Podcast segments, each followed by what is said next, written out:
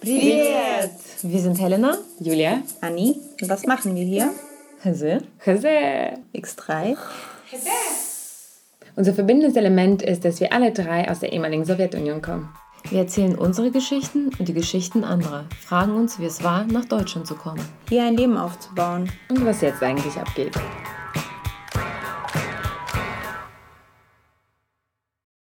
Heute gibt es eine extra Sendung, eine extra Folge und zwar zu Corona, weil wir uns jetzt auch das letzte Mal wahrscheinlich die nächsten Wochen live treffen. Äh, Wir haben uns jetzt eine Weile nicht gesehen, da ich, Julia, unterwegs war und die Mädels auch viele Projekte hatten und Abgaben. Und nun war diese, dieses Treffen sehr lange geplant, sollte ganz produktiv sein mit ganz vielen Folgen voraufzeichnen. Und jetzt ist es auch so eine Art Krisensitzung geworden. Wir sitzen auch ganz anders als sonst, ein bisschen getre weiter getrennt voneinander und vielleicht wird der Klang auch ein bisschen anders sein von dieser Folge. Wir gucken mal. Ähm, ja, äh, wir haben uns jetzt ein bisschen nicht gesehen, äh, ein paar Wochen. Was, wie erging es euch? Wir haben dich vermisst, Julia. Du warst so lange weg. Also zu unserem Ritual gehört natürlich auch, dass wir uns herzlichst begrüßen, was heute wegfällt. Das ist irgendwie scheiße. Man kann Stimmt. sich nicht umarmen. Ich denke, dass ich Isolation weniger schlimm finde, als die Tatsache, dass man sich nicht umarmen kann. Im Umgang mit Menschen fehlt es, diese Körperlichkeit. Das stimmt, ja. Ja, Ich schicke regelmäßig Hacks. per, per Virtuelle. Virtuelle Hacks, ja. Ansonsten ist diese Cholera-Krise Pest. ähm, ganz schnell, hat sich sehr schnell ausgebreitet und zeigt sich so, wie, wie zerbrechlich eigentlich so das Zusammenleben von Menschen ist. Finde ich. Ganz viele reagieren mit Panik und mit Panik kann ich einfach nichts anfangen. Ähm, Ja, Panik, äh, Panik ist ja auch, also ist ja auch wichtig bei Gefahr. Also ich ähm, bin grundsätzlich nicht panischer gegen, nee, ich bin überhaupt nicht panisch. Ich bin vielleicht manchmal nervös oder hibbelig. Panisch bin ich überhaupt nicht. Ich bin gerade eher neugierig. Also ich persönlich. Das war ein Scherz. Ja, also, also, ja, ich bin, ich kann manchmal, manchmal kann ich nervös wirken, aber ähm, Ich würde manchmal rausnehmen aus Gesetz. ja. Genau, nee, panisch nicht. Aber ich finde Panik wichtig. Für manche Menschen ist es ja auch einfach ein, also ist ja auch ein Überlebensinstinkt. Panik schützt ja auch den Menschen und grundsätzlich mm, ist dagegen nichts einzuwenden als Erstreaktion bei manchen. Man muss dann natürlich, äh, um ähm, fortzubestehen und zu überleben, äh, dann irgendwann schon noch andere andere Instinkte dazuschalten und vielleicht die, um die Panik dann wieder so ein bisschen unter Kontrolle zu kriegen. Ja, ich finde aber, dass die Panik im Moment tatsächlich in den Bubbles des Internets stattfindet, äh, irgendwo in den Medien und äh, Social Media. Äh, leider draußen aber nicht. Äh, in Deutschland. Berlin Be- nicht? Das ist überall. Ich habe gestern auch mit meiner Schwägerin in Stuttgart telefoniert. Alle Spielplätze sind voll. Also die Kindergärten wurden auf Spielplätze verlagert. Da frage ich mich, was bei den Leuten nicht angekommen ist. So. Und das ist bei uns in Berlin genauso. Alle bewegen sich ganz normal draußen und das erschreckt mich schon. In Mitte ist alles so ein bisschen tot, da wo die Touri-Songs sind. Ja. Da ist, alles so ziemlich chillig. Also ich, ich ähm, bekomme es nur aus den Stories mit. ja, ja, also Und- äh, klar, man bekommt von Nachrichten jetzt äh, in, in welchem Park? Tiergarten? Nee, nee, Pankow, ne, war das, glaube ich.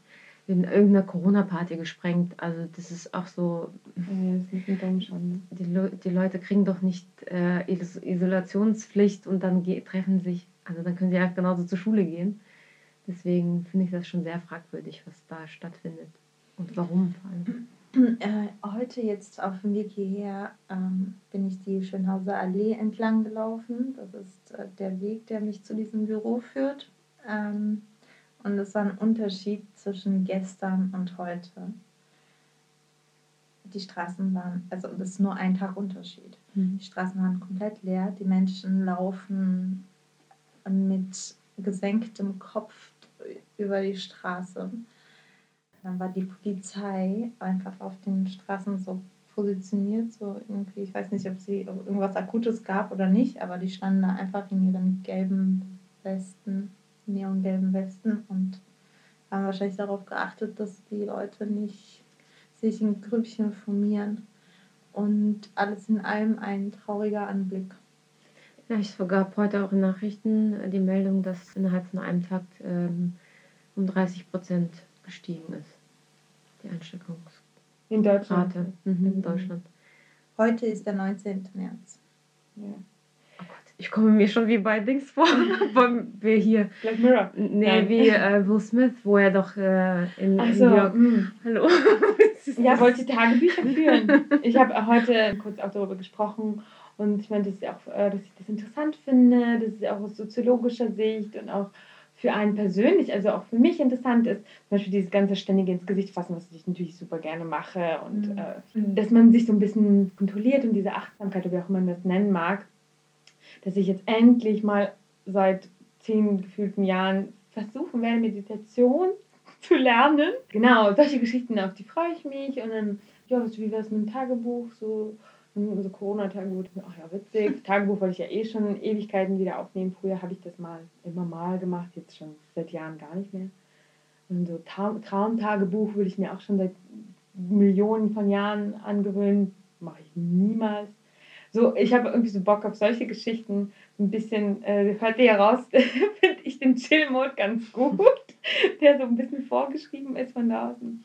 Außerdem, was ich noch gut finde, also abgesehen von den schrecklichen Sachen sozusagen, äh, was Corona mit sich bringt, das Fahrradfahren, also ich mache es jetzt nicht so ausgiebig, aber wenn ich irgendwo hin muss, dann mit dem Fahrrad sowieso immer, weil ich fand Bahn- U-Bahn fahren schon vorher eklig. aber Fahrradfahren ist jetzt richtig cool, wenn ich, auch selbst Autos nicht so viel unterwegs sind. Das macht auf jeden Fall viel mehr Spaß, weil kaum jemand auf der Straße ist. Also es ist immer wie Sonntag. Jeder Tag ist wie Sonntag. Mhm. Also ein bisschen was Beängstigendes hat es schon. Also es ist nicht Angst, sondern es hat so was Sonderbares, ne? so was uncanny. Also, äh, gibt es das Wort auf Englisch. Das ist, Unheimlich, ne? Das so ein bisschen die Stunde Null, die jetzt schlägt. Ich habe das, äh, es gibt ja so Begriffe, die man so nicht erfahrungsgemäß benutzt. Also benutzt sie, weil sie da sind. Und die Stunde Null ist so ein Begriff, den man erlebt und den, den dann deshalb benutzt. Und das ist gerade die Stunde Null. Die Stunde Null und Shutdown. Der Shutdown gibt es ja noch nicht, also hier bei uns. Also es kommt. Ja, Ich denke, es aber es ist ja etwas, womit man schon in die Sprache, jetzt in die tägliche Sprache einfach eingegangen ist. Shutdown und Stunde Null ist jetzt, weiß ich nicht, ob man mit Stunde Null äh, so viel rumhantiert, aber ist auf jeden Fall mein Begriff, Stunde Null. ähm, Das ist alles hat so seine negativen und positiven Seiten. Natürlich die negative Seite ist die Isolation. Der Mensch wird in der Isolation, äh, ist eine Foltermethode, verrückt. Und das ist so eben nicht umsonst gefährlich für den Menschen einfach und für die Gemeinschaft. Auf der anderen Seite bringt es ganz viele Chancen, sich neu zu organisieren, seinen Alltag neu zu gestalten und diese Dinge, um die man getrauert hat, so vor ein paar Wochen, dass man keine Zeit hat und zu viel Zeit wirklich auf der Arbeit verbringt, aber nicht, weil man nicht arbeiten will, sondern weil das Arbeitsleben 90 Prozent der Zeit der Menschen frisst und dass es eigentlich kein effektives Arbeiten ist, was wir machen. Und jetzt kann man diese ganzen Strukturen vielleicht effektiv gestalten, weil in der Not wird der Mensch einfallsreich und wenn alle zusammenhalten und ihre Ideen zusammenbringen und ein bisschen das Ganze so entschleunigt wird, das wird allen gut tun. Ja, diese philosophische Draufsicht finde ich sowieso eigentlich mit am spannendsten. Also, weil das ist ja das Einzige, wie man damit in einem ja, Gelassenheitsmodus umgehen kann. Dass man das so ein bisschen aus der Vogelsperspektive und langzeitig betrachtet und auch ein bisschen guckt, was man für sich daraus bringen kann und was es da, danach, jetzt gibt es ja schon die ersten nach Corona sozusagen ähm, Prophezeiungen oder ja, also auch philosophische Abhandlungen schon darüber, weiß nicht, Agamben und äh, haben noch so einen Text, der heute irgendwie rumgegangen ist. Ja, dass ich eben genau das, was du sagst, Annie, das, also jeder für sich, privat im Einzelnen, äh, wie auch die Gesellschaft neu formieren kann, etwas äh, Neues entdecken kann. Also man kann all diese Leute, die bis jetzt noch nicht von der unserer digitalen Revolution profitiert haben. Ich muss sagen, meine 80-jährige Oma in Sibirien profitiert schon seit fünf Jahren davon und sagt schon seit fünf Jahren, äh, egal ob ich euch sehe oder nicht, ich habe ja jetzt mein Skype und ich bin so froh, dass ich euch überhaupt jetzt so ständig sehen kann und reden kann, weil vor ein paar Jahren war das noch gar nicht möglich und wir haben uns alle x Jahre gesehen und Briefe geschrieben. Ne? Und manche Leute, die in diesem wunderbaren Land Deutschland leben, haben irgendwie sind 55 und haben immer noch kein Skype oder so. Also ich sag mal, jetzt ist die Zeit, dass Lehrer E-Learning so lernen. Jetzt ist die Zeit, dass Arbeitgeber Homeoffice so ein bisschen sich auch beibringen und ihren ArbeitnehmerInnen. Ja, jetzt ist die Zeit, dass man äh, die deutsche Bürokratiemaßnahmen, äh, die deutschen Bürokratiemaßnahmen so ein bisschen vielleicht neu formuliert. Ne, das ist unser Lieblingsthema. Annin, ist dein Blick? Verwaltungsapparat vielleicht vereinfachen, vielleicht digitalisieren. Ne? Abgesehen von der Digitalisierung, natürlich die Digitalisierung setzt sich jetzt zu 100 Prozent im Prinzip durch. Ja? Also es wäre jetzt dämlich, das nicht zu nutzen, weil es Fortschritt ist und jetzt kann man Fortschritt in dem Kontext der Gemeinschaft oder der Gesellschaft von oben nach unten, von unten nach oben einfach komplett erleben. Der Vorteil einer dieser durchgreifenden Digitalisierung ist auch, dass das Handwerk oder das analoge Leben daneben auch neu zum Leben erweckt werden kann, weil natürlich diese Krise auch die komplette Weltwirtschaft in Frage stellt und auch die muss sich neu organisieren. Und der Fokus wird auch, oder es ist jetzt auch nicht die große Kunst, das zu prophezeien, dass, äh, dass man von der Globalisierung ein bisschen zurücktreten muss und in dem Zusammenhang natürlich auch alles, was regional ist, hinsichtlich der äh, Landwirtschaft mehr in den Vordergrund rücken wird, aber auch das ganz traditionelle normale Handwerk, also das, dass man die Dinge, die man selbst herstellen kann, auch herstellen wird und die Techniken dazu, die vielleicht verloren gegangen sind, neu erworben werden, in Erinnerung gerufen werden. Also es hat natürlich schlimme Nachteile, die Situation, in der wir stecken, aber äh, sehr viel mehr Vorteile. Ja, wir waren im Baumarkt gestern mit Hans, weil er irgendein Tool brauchte, um meinen ähm, Fahrradständer endlich zu reparieren. Vielen Dank an dieser Stelle. Auf jeden Fall die Baumärkte die waren halt auch, ich glaube, viele Leute denken jetzt, ach, jetzt kann ich meine Bauarbeiten machen, jetzt kann ich irgendwie die Wand verputzen. Die waren auch ganz gut. Also so Gips war ganz gut aufgekauft, äh, verschiedene andere Sachen. Und es war auch äh, ganz interessant zu sehen. Diese Toll. Ja. Also ich nehme mich jetzt mal raus, weil ich bin handwerklich maximal unbegabt. Ich kann das einfach nicht. Ich stress mich auch allein der Gedanke, dass ich irgendwas in die Hand nehmen muss, um irgendwas zu reparieren oder keine Ahnung. Aber die, ich, viele Menschen mögen das gerne und jetzt können sie das auch machen. Ich finde es cool. Total. Wir streichen dann jetzt am Sonntag, äh, am Samstag und Sonntag äh, unser Schlafzimmer und die Küche. ja. Wir nutzen die Zeit jetzt. Ähm, ich finde, dass, also wenn man das äh, aus der positiven Perspektive betrachtet, Menschen wird gerade Zeit geschenkt.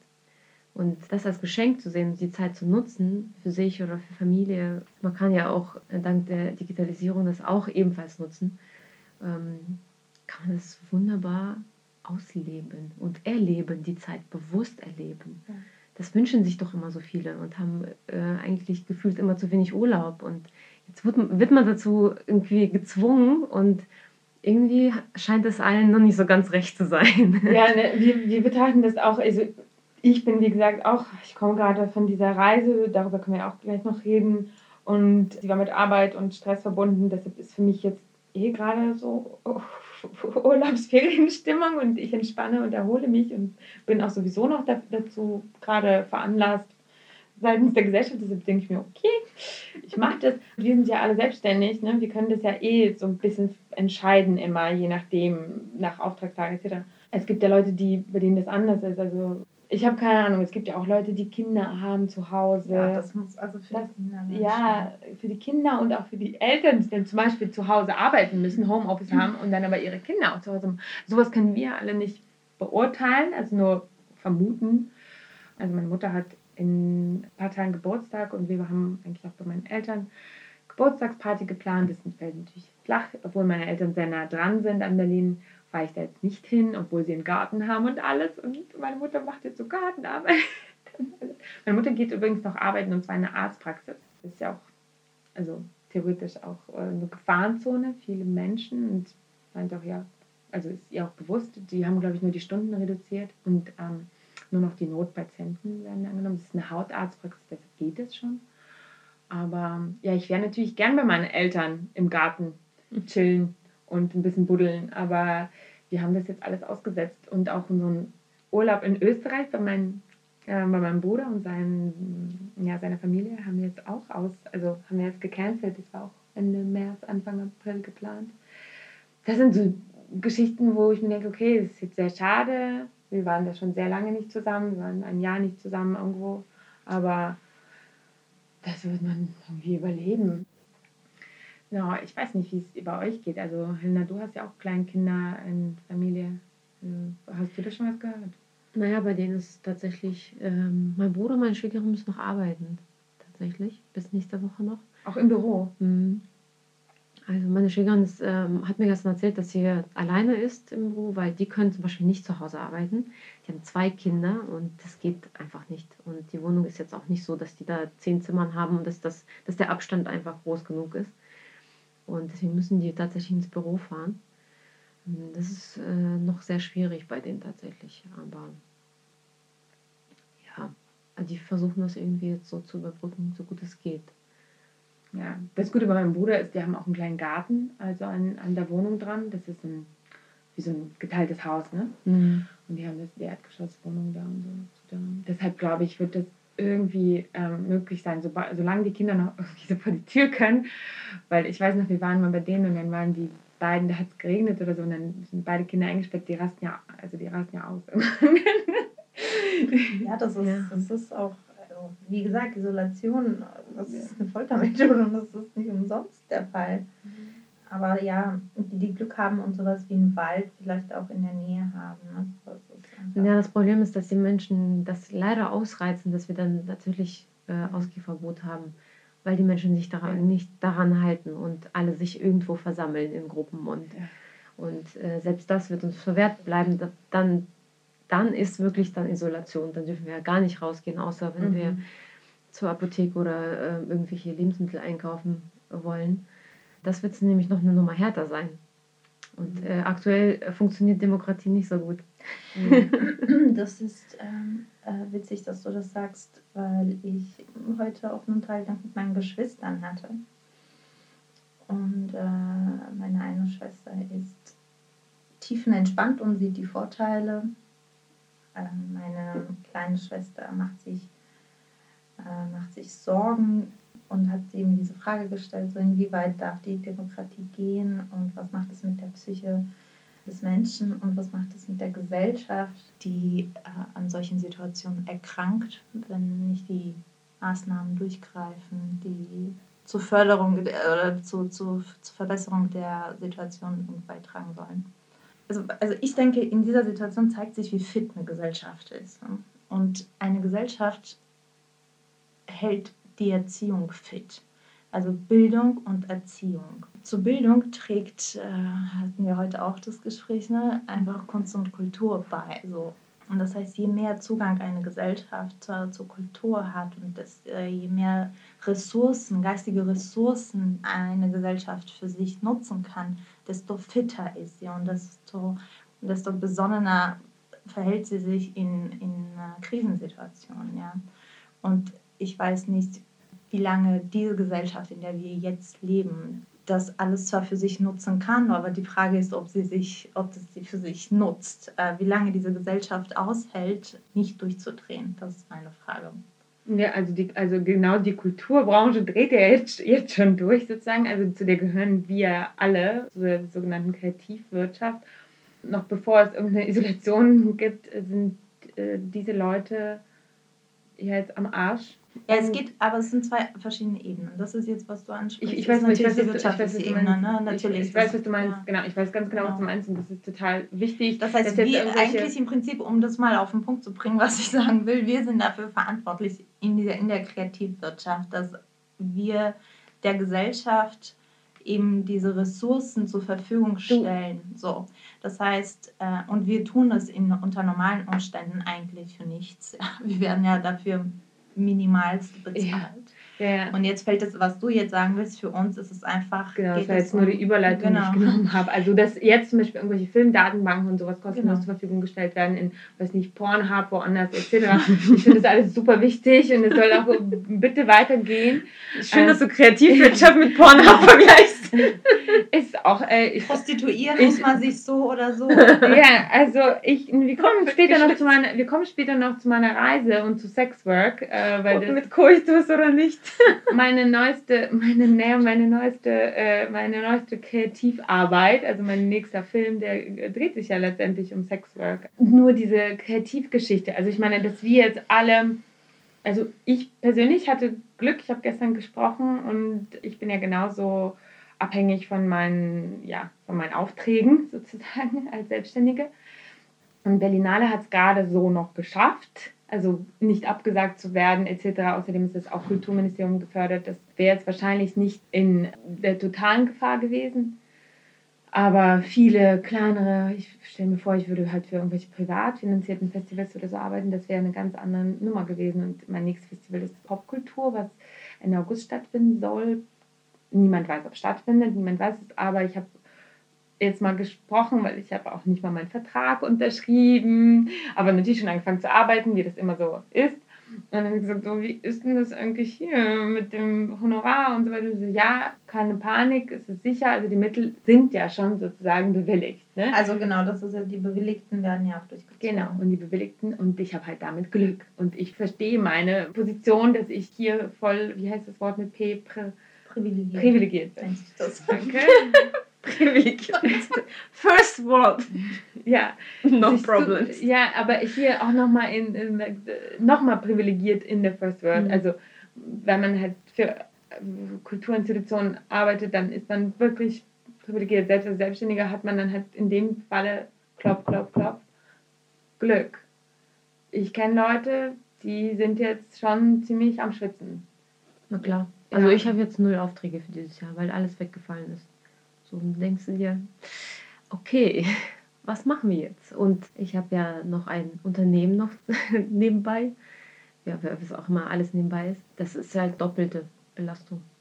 Natürlich. Aber also, was ist da der Notfallplan? Also, werdet ihr, in Berlin gibt es ja diese, diese Förderung für 20.000 Leute. Die sie, also, vielleicht wird es mal aufgestockt, aber ist für euch sowas denkbar, dass ihr euch dann für sowas bewerbt, für so eine Förderung, die jetzt irgendwie ad hoc von Stadt Berlin da gestellt wird? Werdet ihr sowas versuchen oder habt ihr einfach Ersparnis? Wie macht man das? Zum Glück kann man ja auch kein Geld ausgeben. Ich sehe das Ganze wirklich, also aus finanzieller Sicht auch ähm, nicht so wahnsinnig kritisch und ich habe da auch, also jetzt gerade ist es schwierig, weil man sich umstrukturieren muss. Aber wenn man das gemacht hat, zeigen sich auch die neuen Wege. Und in der Situation, in der wir gelebt haben davor, dass man irgendwie finanziell vorausplanen konnte und bla bla, das ist ja auch eine Ausnahmen, gu, Ausnahmen gute Situation, weil äh, das man auch nur in Westeuropa machen kann und auf ähm, keinem Punkt dieser Welt. Ja? So, das heißt, da ich nicht in Westeuropa geboren wurde und aufgewachsen bin, ist mir diese Situation natürlich, natürlich bekannt und ich würde mal sagen, ich bin jetzt 37 oder werde 37 und das ist meine vierte Situation, in der ich bin, die so irgendwie hardcore abgeht. Meine erste war natürlich die Wende, dann äh, die harten 90er Jahre. Du meinst den Zusammenbruch der Sowjetunion? Genau, ich meine den Ja. Zusammenbruch der Sowjetunion und dann die 90er Jahre, die ich mitgenommen habe bis 97. Da gab es dreimal eine Inflation. Was ist eine Inflation? Ist, wenn von heute auf morgen das Geld, das du besitzt, nichts wert ist. So. Das habe ich als Kind mitbekommen und man überlebt alles. Also man, das ist das. Man braucht keine Angst zu haben. Die, wenn die Situation eintritt, zeigen sich auch die Wege. Und das ist in so einer kritischen oder extremen Phase bringt es nichts, irgendwie so spekulativ äh, sich äh, irgendwelche Konstrukte zu, äh, aufzubauen, weil sie nicht eintreten per se auch. Weil du in so einer Situation jeden Tag einfach die, die, die Richtung, in die es geht, sich radikal ändern kann. Und deine Pläne sind einfach verschwendete Energie und sieh zu, dass du jeden Tag so überlebst, um, um das, ja, also um auf deine Frage eine Antwort zu finden, ist, na klar, es ist, Helena sagt, okay, Aufträge fallen weg. Die Aufträge, die wegfallen, die kommen auch wieder. Und zwar auch noch dieses Jahr. Also ganz einfach aus dem Grund, weil die, das ist unser Glück im Unglück. Die Gesellschaft braucht Kunst und Kultur, um diese Situation zu bewältigen auf der geistigen Ebene. Und deshalb wird dieser Auftrag, der zurückfällt, zurückkommen in einer anderen Dimension. Aber sie wird zurückkommen und die wirst du auch machen. Es führt kein Weg dran vorbei, weil, weil es eine Möglichkeit ist, auch so schöpferisch tätig zu sein. Und da wird, ach, darum mache ich mir überhaupt keine Sorgen. Da sind wir, glaube ich, wieder bei dem P-Wort. Privilegiert. Wir sind in Deutschland schon recht privilegiert ja. hier tatsächlich, um auch mit der Situation umgehen zu können. Also ich vertraue tatsächlich immer noch auf unsere Regierung, dass ähm, genau diese Sparte aufgefangen wird und da bestimmt sich Möglichkeiten auftun.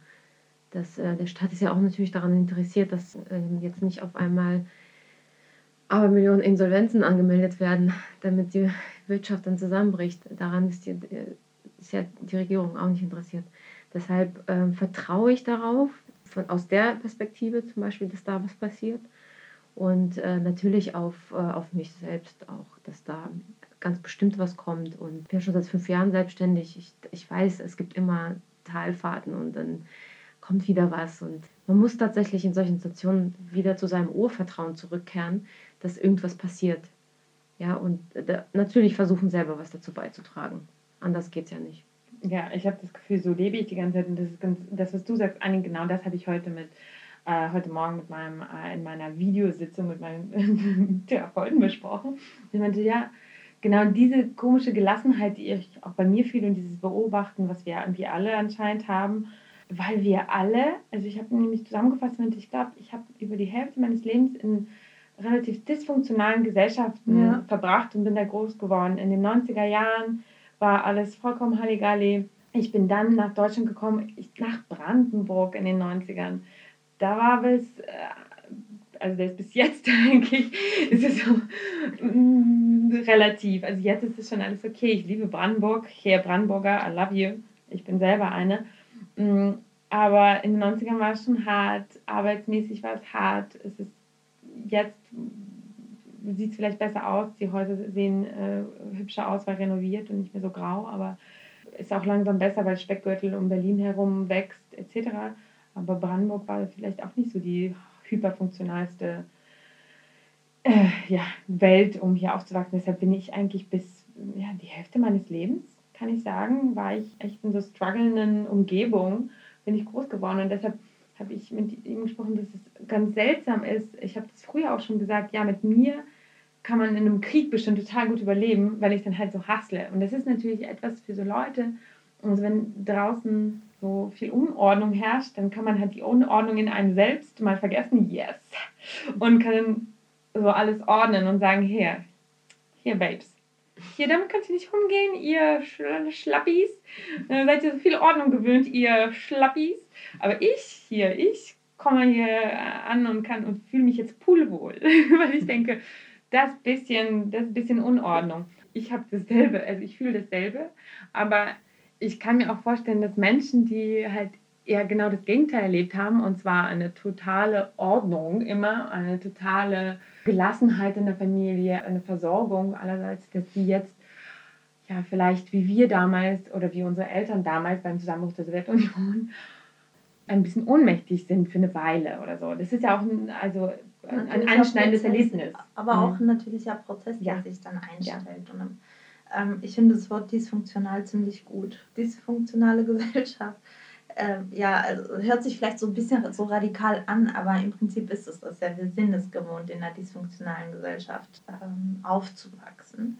Wenn ich auf meine persönliche Erfahrung zurückgreife, dann kann ich sagen, dass mir sowieso immer sehr schwer gefallen ist, diesem gesellschaftlichen Frieden so hundertprozentig zu trauen oder mich diesem Frieden hinzugeben, einfach aus Angst oder aus, aus der Erfahrung, eigentlich gar nicht aus Angst, aber aus einer sehr legitimen Angst, wenn du das so äh, äh, sehen willst, dass dieser Frieden zerbrechlich ist und eigentlich jeden Tag brechen kann und ich immer äh, sowieso so einen Notfallplan in meinem Kopf habe, falls und jetzt ist tatsächlich kann man sagen, okay, das ist so eine self-fulfilling. äh, nee, das überhaupt Nein, nicht. Nein, das war ein Spaß. Das, äh, also das wäre geil. Ich muss selbst lachen. Das wäre geil. Ich muss selbst lachen, weil wer mich kennt, äh, weiß euch, ich lebe ziemlich minimalistisch schon sehr, sehr lange äh, und ich habe auch jetzt keine Regale, in denen ich irgendwas horten könnte, ist mir gestern aufgefallen, weil ich irgendwie eine Packung mehr Nudeln zu Hause habe und dachte mir, okay, was mache ich jetzt mit dem ganzen Zeug? Ich will aber meine mein, mein Wohnsituation nicht ändern. Also verzichte ich lieber auf das Essen. Also kaufe ich den dann, wenn es da ist. Ja, ich werde jetzt nicht anfangen zu horten. Es muss trotzdem schön bleiben. Also und an die Schönheit muss man auch glauben in diesen Zeiten. Also macht es trotzdem noch hübsch. Ja, das ist schon sehr wichtig, auch wenn man nur irgendwie zu Hause ist. Auf jeden Fall. Ja, ich finde es find schon wichtig. Ich habe auch schon genau daran gedacht. Ich bin ja äh, äh, Frontline-Schluffi, so vor live, aber manchmal habe ich ja auch meine Phasen und gerade jetzt habe ich gedacht, so ja, du darfst jetzt nicht total verschluffen. Also ich bin ja mega, das ist hyperschluffi zu Hause, immer nur Jogginghose und irgendwie abgetragenes T-Shirt. Ja, man muss Routinen einhalten ja. und äh, ich, ich glaube, ich rede in dieser Folge wirklich sehr viel, aber ich habe, habe mir wirklich schon oft darüber Gedanken gemacht, wie es ist, wenn so eine Situation eintritt. Und für mich ist es auch interessant zu sehen, wie Menschen reagieren. Natürlich, wie ich selbst reagiere, aber auch wie Menschen reagieren. Ähm, ja, das, ich hoffe, ich werde nicht enttäuscht, ehrlich gesagt. Also am meisten habe ich Angst, dass Menschen plötzlich anfangen, ja, wenn alle Hemmschwellen fallen und alle anerzogenen Verhaltensformen und es um Existenz geht und ums pure Überleben. Das wäre dann Stunde Null. Erkennt man, erkennt man wirklich äh, so die Menschen und ich habe, ich hoffe, dass man nicht bricht. Also was wir am meisten brauchen, mein Bruder hat mal einen sehr schönen Satz gebracht und meinte, nicht nur der Wille ist wichtig, sondern in erster Linie, dass er ein Rückgrat hat. Und das unterzeichne ich so. Also ich wünsche allen Rückgrat und dann erst den Willen, weil wir eine Gesellschaft sind und Solidarität ist einfach wichtig. Ja, also zu deiner Demokratieangst, die ich auch zum Teil äh, so nachvollziehen kann. Also diese nicht Angst, sondern dieses dem Frieden nicht trauen, sondern eine gewisse Vorsicht.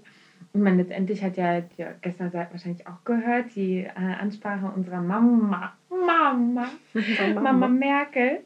Also letztendlich hieß ja genauso, bitte, bitte hört auf, nicht nur mich, hört auf euch, hört auf äh, eure Gesellschaft und eure Mitmenschen und habt mal ein Rückgrat und geht nicht raus.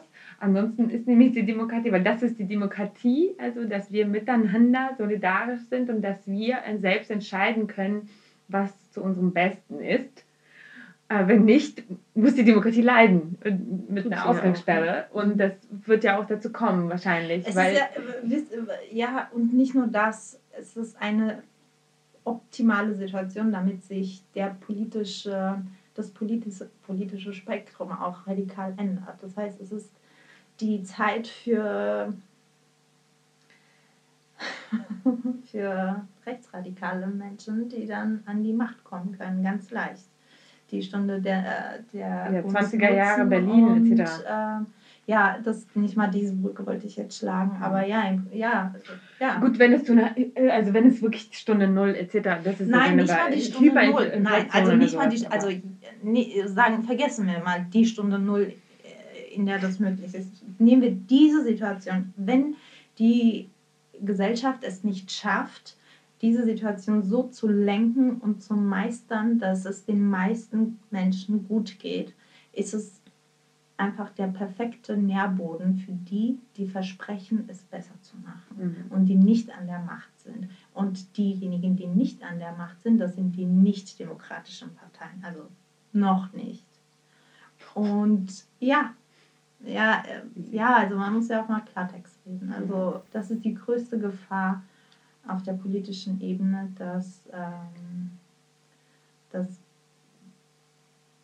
dass einfach radikale Sag mal, habt ihr jemanden in eurer Umgebung, der sagt, das ist alles Fake News? Also, Nee. diese Nee. Ja, ich hatte, ich habe das persönlich auch nicht, aber ich habe irgendwie auf Instagram so einen Post gesehen von irgendjemandem, der mich abonniert hat. Ich habe dann mal zurückabonniert. Auch aus, äh, interessanterweise aus einer russischen Kulturblase. Und der hat dann sowas geschrieben. Ich habe den auch gleich entabonniert. Ich weiß nicht, aber ich werde das mal beobachten, ob er noch mehr dazu postet. So, ja, Lügenpresse plus Corona, so fuck you.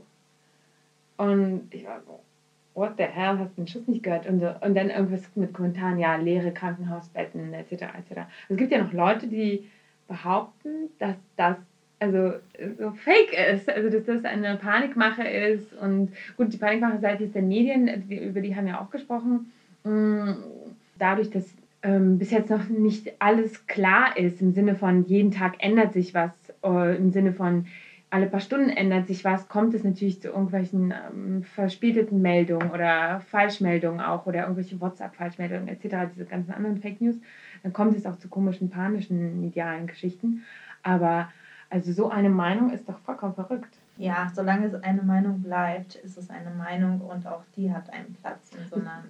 Also ich Ja. meine, ähm, schön ist sie nicht und ziemlich dämlich noch Ja. dazu, aber was willst du machen? Du kannst Gibt sie nicht ja- verbieten. Ja, es gibt ja auch Virologen, es gibt ja auch so einen Ja. bekannten, diesen bekannten Virologen, der dagegen spricht und also was eine Art Ja, ich meine, es ist ja nicht, Ja. dass äh, ich- diese, also Ja. wir sind ja in einer Pandemie. Das heißt, es ist eine Epidemie, die über die ganze Welt greift. Und äh, wir sind mitten in Deutschland und in Deutschland ist das Robert Koch Institut ja eine ziemlich krasse Referenz und die leitet äh, diese ja. ganze Situation. Nicht nur in Deutschland, sondern eben auch auf der ganzen Welt geben sie Empfehlungen, ja, und beziehen sich eben auf die. Also Weltgesundheitsorganisation, ja, also viele Staat, äh, Staatspräsidenten. Deshalb ist es interessant, dass es trotzdem immer noch solche Positionen gibt. Aber wie du schon richtig sagst, Anni, das ist halt in der- in der Demokratie dann auch möglich. Und es ist Ja. dann whatever these people do. Also lass sie, hoffentlich sind sie nicht deine Ja, Nachbarn. Ja, man darf ihnen einfach nicht dieses Podium geben, auf der sie sich weiter ausbreiten Ja. können. So einfach ignorieren und irgendwann äh, ist, die, äh, ist die Geduld der Leute, die sowas verbreiten, auch irgendwie vorbei, weil die ja einfach nicht, nicht kein, keine Energie mehr bekommen. Wenn man, wenn man sich aufregt, weißt du, schafft man so eine Plattform für sie, damit sie da noch mehr gegen argumentieren. Also oh, solche unqualifizierten Äußerungen.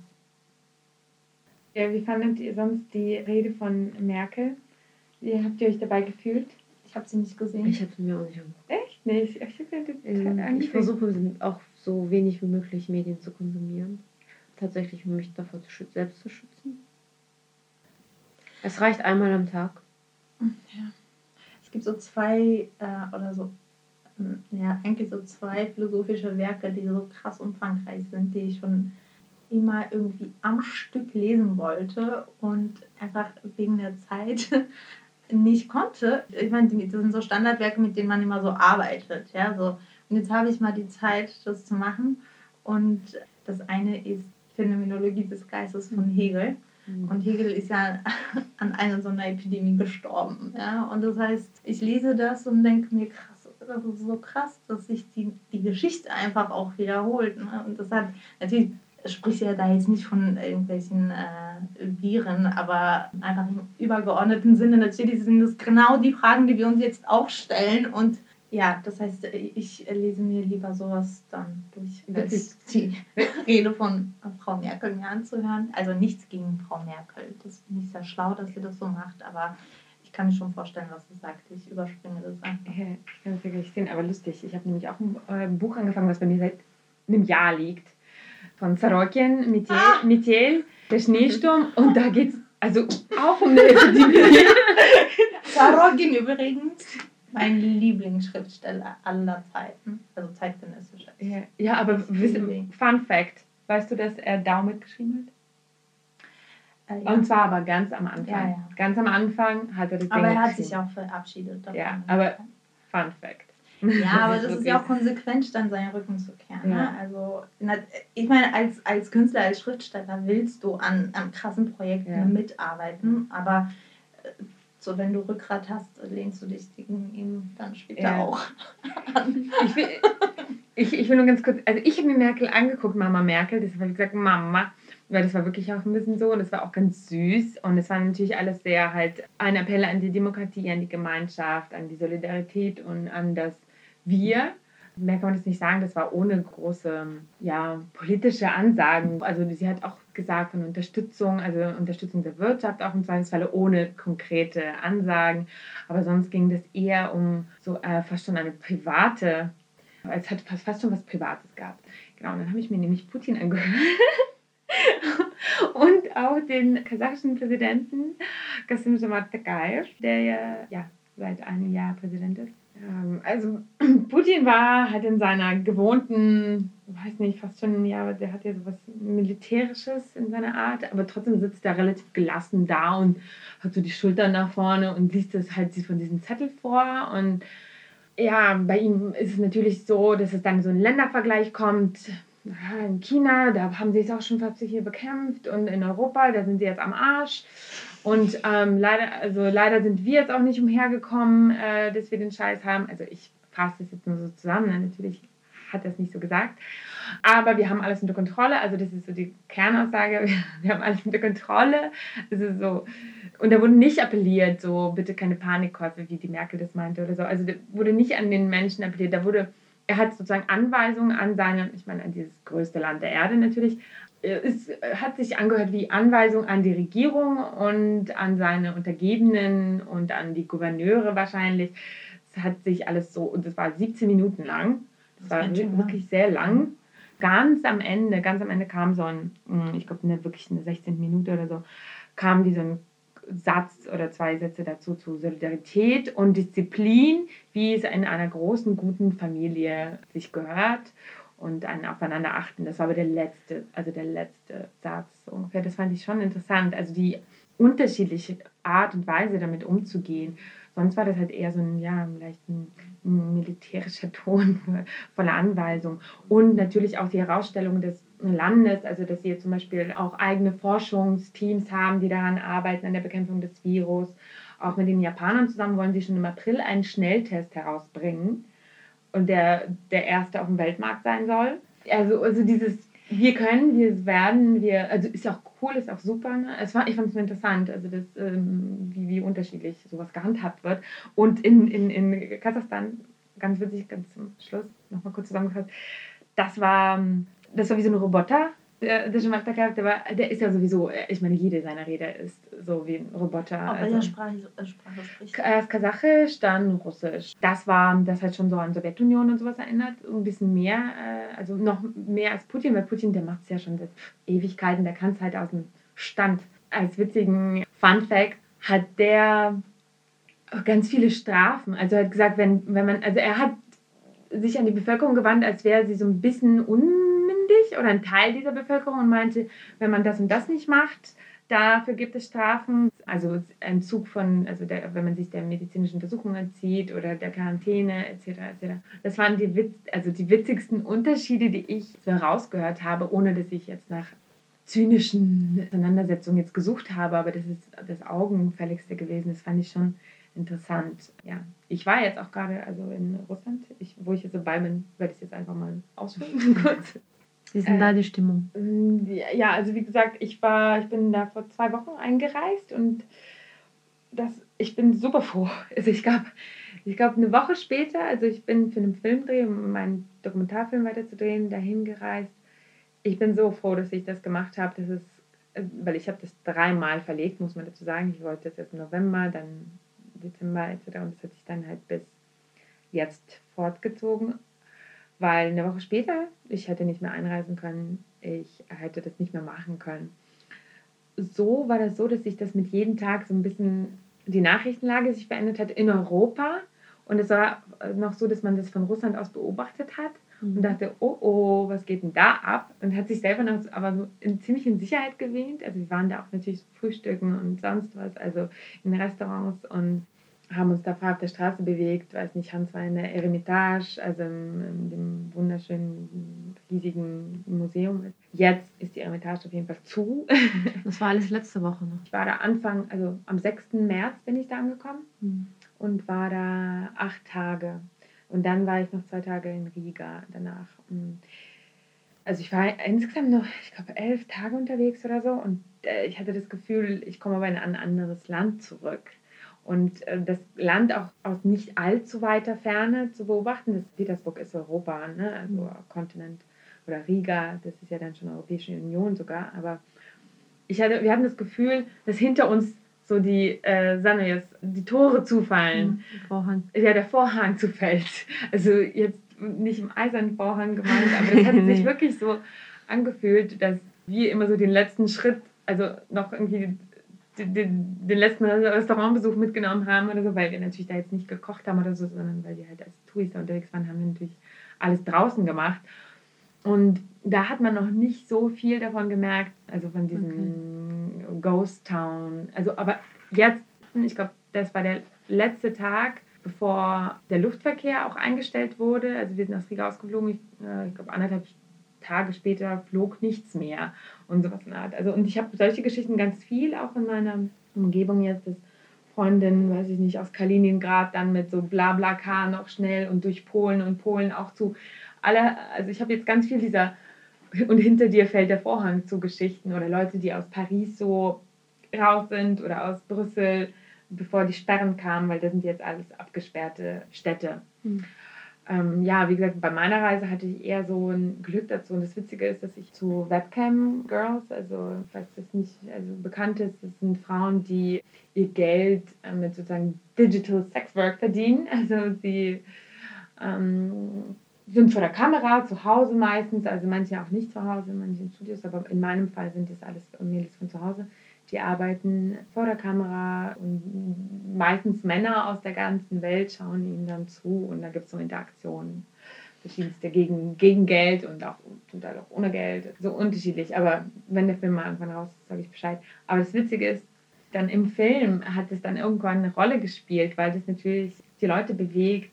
Und meine, meine Protagonistin, die ich jetzt gefilmt habe, sie quatscht ja mit ihren Jungs da in USA oder Großbritannien, wo die sitzen. Und dann haben die auch über Corona äh, geredet. Selbst dort ist angekommen. Witzig. Also es ist meine, meine Theorie ist ja eh, dass es, dass, also dass sowas, das sind ja die Gewinner der, dieser Krise, ne? Also das ist ja ein, auch ein E-Dienst, ne? Electronic Dienstleistung. Dienstleistung, genau, elektronische Dienstleistung letztendlich, ja. Das ist sehr interessant. Und Genau, und also ich meine, das ist schon auch ein Dvorczyski-Prozess. ich ich kann es euch also ich kann's beschwören, das ist so eine Performance-Leistung.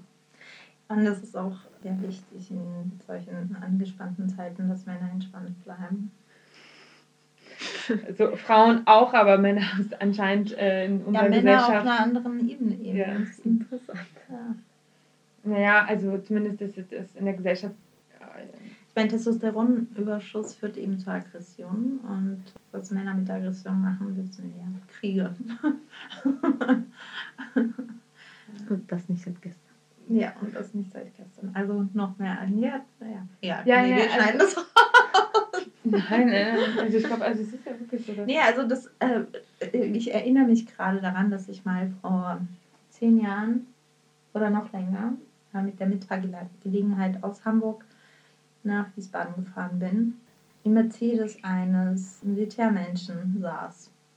Er äh, hatte auch so ganz klare Ansagen. Diese Fahrt war einfach aber witzig, weil das war um so eine Uhrzeit wie sowas wie 9.47 Uhr. Und ich habe das erst überhaupt nicht ernst genommen.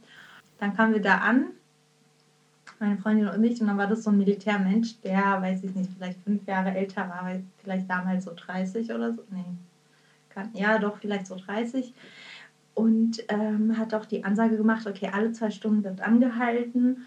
im Auto darf nicht gegessen werden und solche Dinge. Ich saß dann hinten auf dem Sitz und meinte, ich mache mir gerne so einen Spaß mit solchen Menschen. Die gehen mir dann von vornherein rein auf die Nerven und ich fühle mich leicht herausgefordert.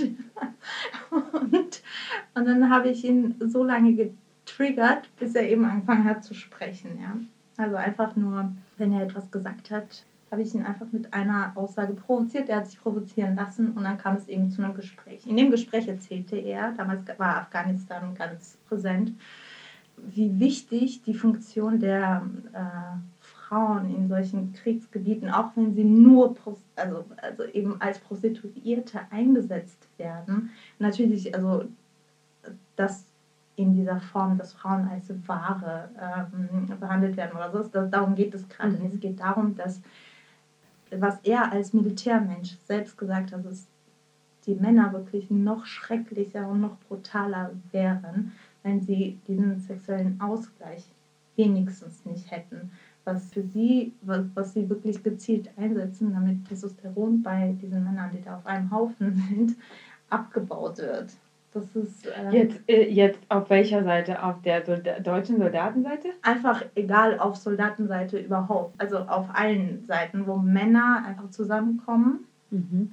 in Haufen, dass äh, ihre Vorgesetzten eben dafür sorgen, dass sie sich durch sexuelle ja. äh, Tätungen eben entspannen. Also ich habe ja also trotzdem noch den Glauben daran, dass das eher auch irgendwie gesellschaftlich konnotiert ist, trotzdem alles diese Rolle des Mannes und sowas in der Art. Also natürlich Physiologie spielt da bestimmt auch eine Rolle, aber es gibt ja doch glaube ich, auch einen großen Anteil von Soziologie und dieser Erwartungen an Männer. Ja, wenn man das einfach alles ja. wegdenkt, also rein nur auf der und hormonellen sowas Ebene. Militärisches ist ja auch, also das da, ist eben krass. Ich glaube, das ist, das ist ja auch dieser gesellschaftliche, also soziologische Schiene, weil die wird ja, das wird ja aufgebaut, du wirst ja aufgebaut als der Macker, als der Könner, als der. Ja. Äh, also mal jetzt komplett davon angesehen, ja. Ähm, es gibt natürlich eine, äh, eine Biologie, die, die ihre Funktion entfaltet und, und äh, ja, Testosteron ist das, ist, was wir eben mitbekommen oder was, was uns, äh,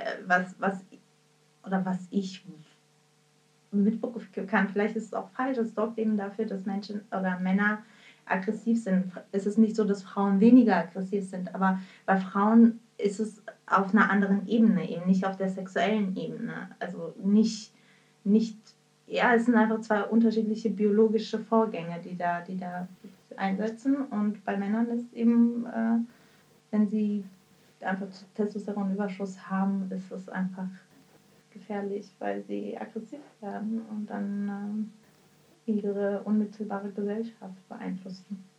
Ja, also grundsätzlich ist meine Erfahrung mit Aggression auch eher auf der Seite mit den Männern, aber ich also Aggressionen sind auf jeden Fall überall da, in allen Geschlechtern ja. oder Hallo, in Individuen. Nee, also, nee, also jetzt nicht ja. falsch verstehen. Ne? Also wenn ich das ich sage, nicht. nee, nee, ist mir, das ist mir auch naja, nicht egal, aber ich meine, man kann auch, also es ist auch so ein Thema, also es gibt die Biologie, es gibt Mann und Frau und ich bin, also ich fühle mich einfach als als eine sehr starke Frau, die jedem Mann in die Fresse hauen kann, wenn es einfach drauf ankommt. Ja, also davon mal abgesehen. Es geht hier um die reine Biologie, auch frei von soziologischen Zusammenhängen oder ähm, es gibt die Sexualität, die kann man auch nicht wegleugnen und die äußert sich bei Männern und Frauen einfach unterschiedlich und das ist auch nicht von der Hand zu weisen. Und äh, wie man damit umgeht, zeigt sich in Krisensituationen. Ich sage einfach, dass in dieser Militärtyp davon berichtet hat, dass sie dafür sorgen, dass die Männer genug Entlastung das auf dieser Ebene eben haben, weil sie sie sonst überhaupt nicht mehr kontrollieren können. Und darum habe ich das erzählt, wie, ähm, wie wichtig es ist, dass sie eben diesen sexuellen Ausgleich offensichtlich haben. Sonst würde das ja nicht so betont werden. So. Ich frage mich, ob, wenn es alles Frauenheere wären, würden die das dann auch machen? Das darf sie ja mal, kann man ja mal untersuchen, die Amazonen-Geschichte. Na gut, da ist ja die, der Mythos auch der, dass das sie sich mich, Typen holen. Das ist zum Beispiel. Und Gangbang, basically. Nein, also ich meine, das ist. Nein, das ist. Das, also, also, ich würde das nicht so banalisieren, Julia, ja. Mhm. Äh, A. Und zweitens ist es kein Mythos, dass es die Amazonen gab. Ja. Für mich gab es sie wirklich. Es gibt, gab auch matriarchale Gesellschaften, von denen ist nicht mehr viel übrig geblieben, aber vereinzelt auf der Welt existieren sie noch.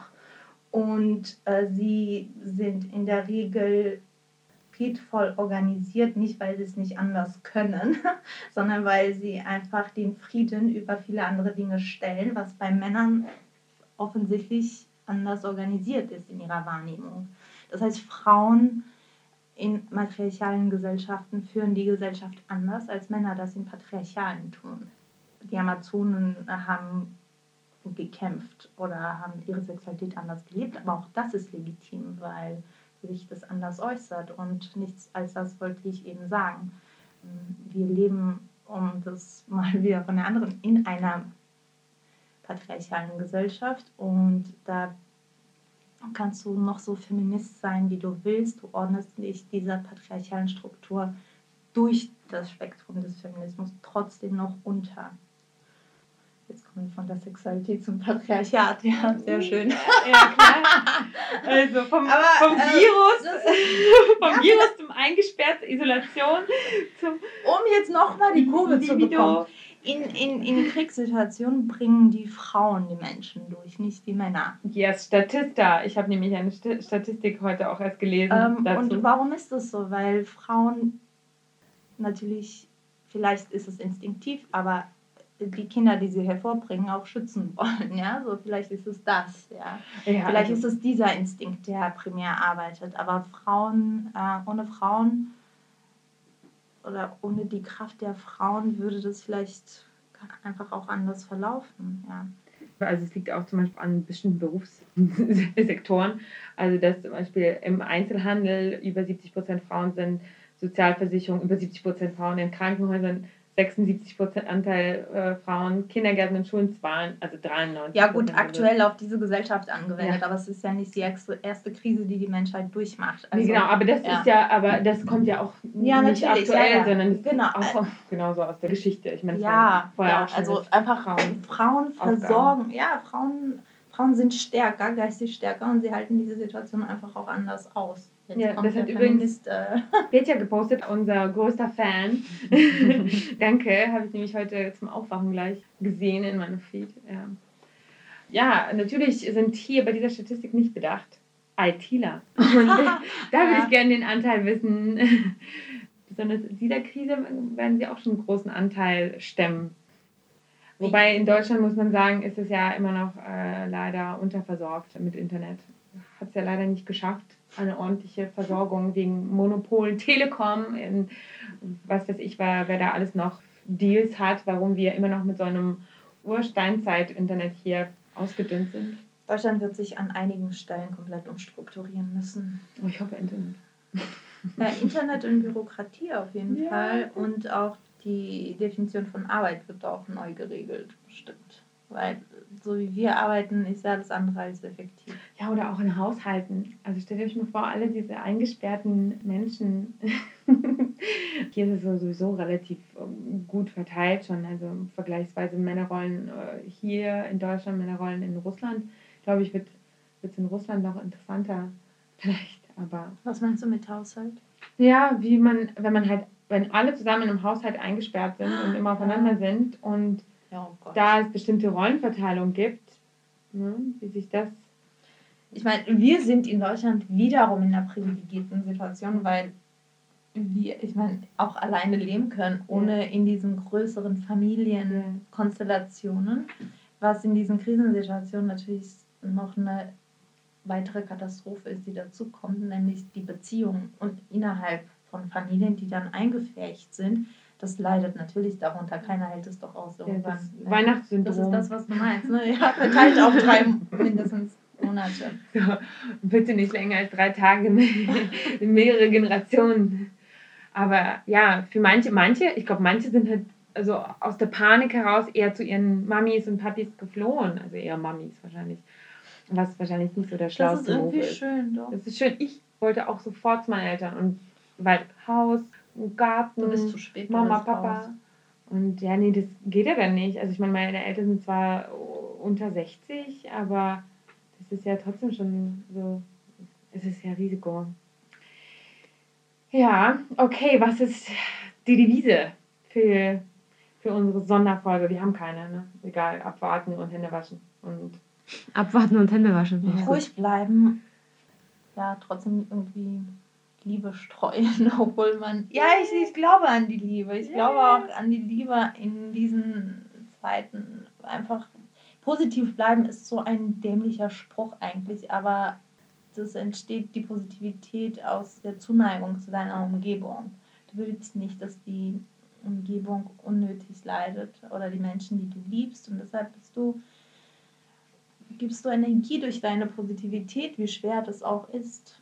Aber das müssen wir tun. Anne Frank lesen. Ich kann mich sehr gut an Anne Frank Oh erinnern. Ja. Ja. Ah, ich lieb, ich habe es geliebt, dieses Buch. Also als Kind, also es hat mich wirklich sehr nachhaltig irgendwie beeindrucckt. Ich erinnere mich jetzt noch an Passagen.